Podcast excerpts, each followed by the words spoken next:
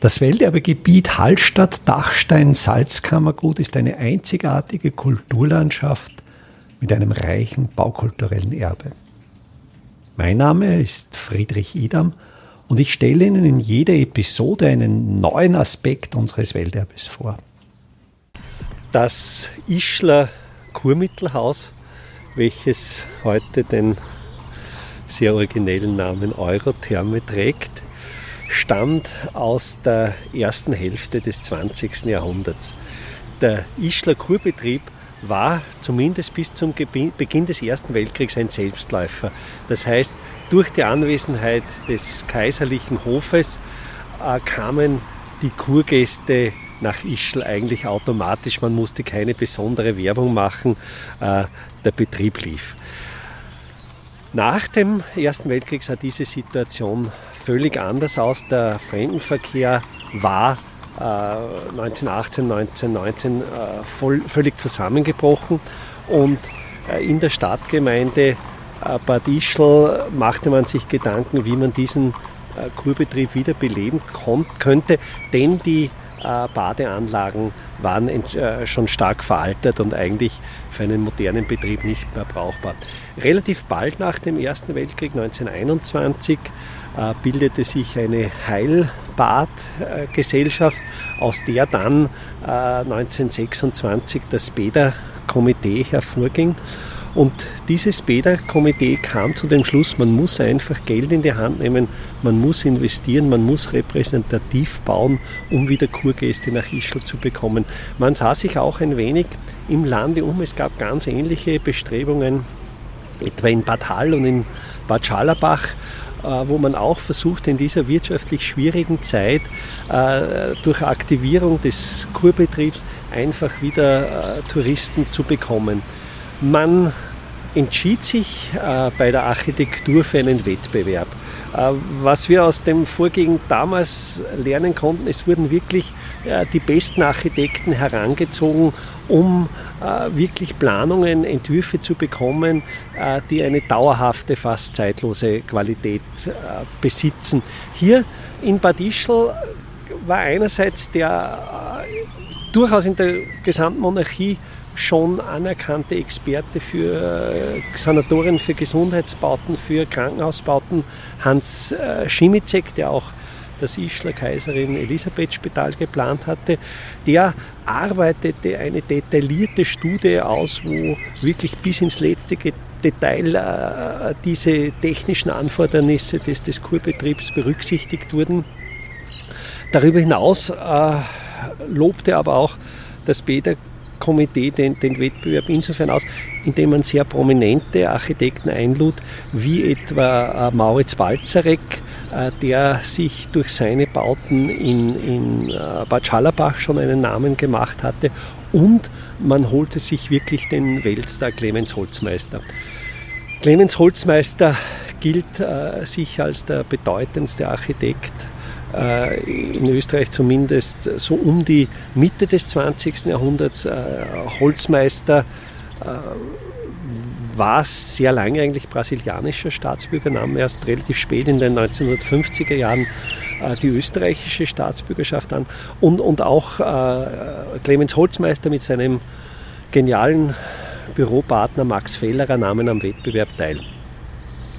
1926 wurde dann äh, in einer zweitägigen Jury-Sitzung entschieden und zum Zug kam tatsächlich das Projekt äh, Holzmeister Fellerer, das äh, unter der Entwurfsbezeichnung ausgebreitet äh, schon die Entwurfsgedanken zusammenfasst. Der Baukörper breitet sich aus, der Bauplatz ist der Rudolfspark und wir stehen jetzt davor, äh, sehen äh, diesen Eingangspavillon.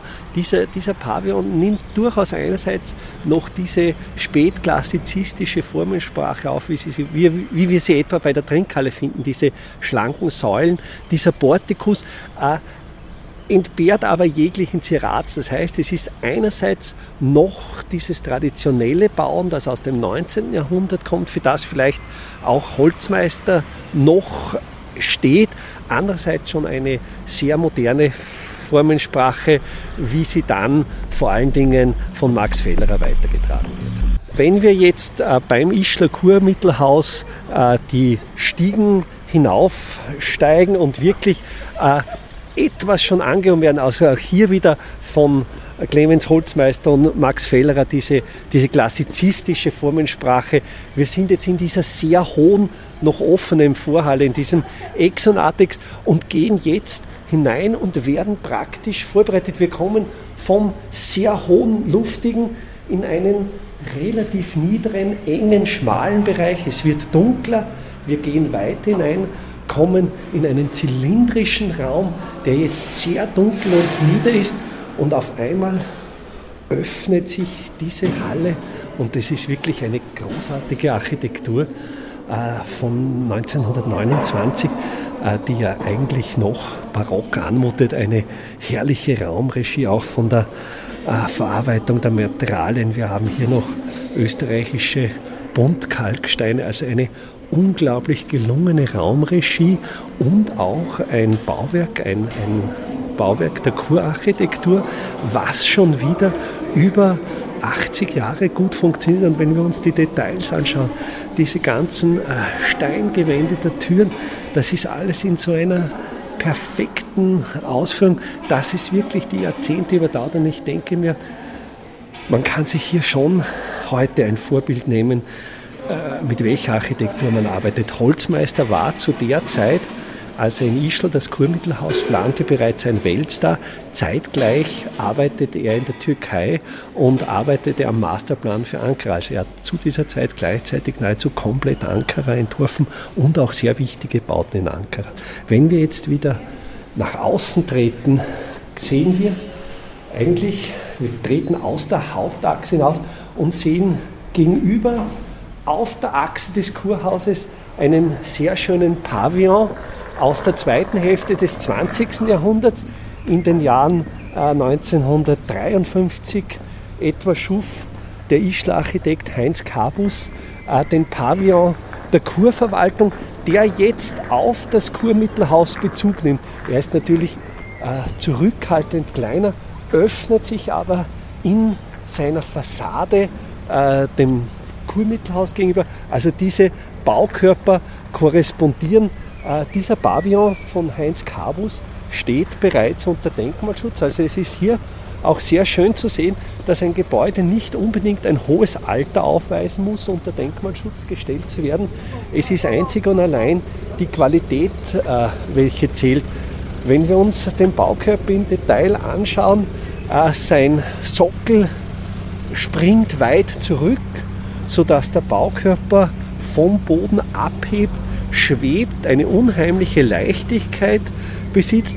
Und äh, für mich ist das auch ein sehr schönes Zeichen, dass es in jeder Epoche möglich ist, gute Architektur zu machen, Architektur zu machen, welche dauerhaft ist, Architektur zu machen, welche mit ihrer Umgebung korrespondiert. Es ist oft einfach das Gefühl oder das Wollen, das Eingehen auf die Umgebung, vielleicht auch, was heute manchmal fehlt, eine gewisse Bescheidenheit, dass man nicht unbedingt die großen Akzente setzen möchte, sondern eher Zurückhaltung üben, anschauen, was ist da und das Bestreben, ein Teil des gesamten Ambientes zu werden. Welterbe Hallstatt erscheint alle 14 Tage neu.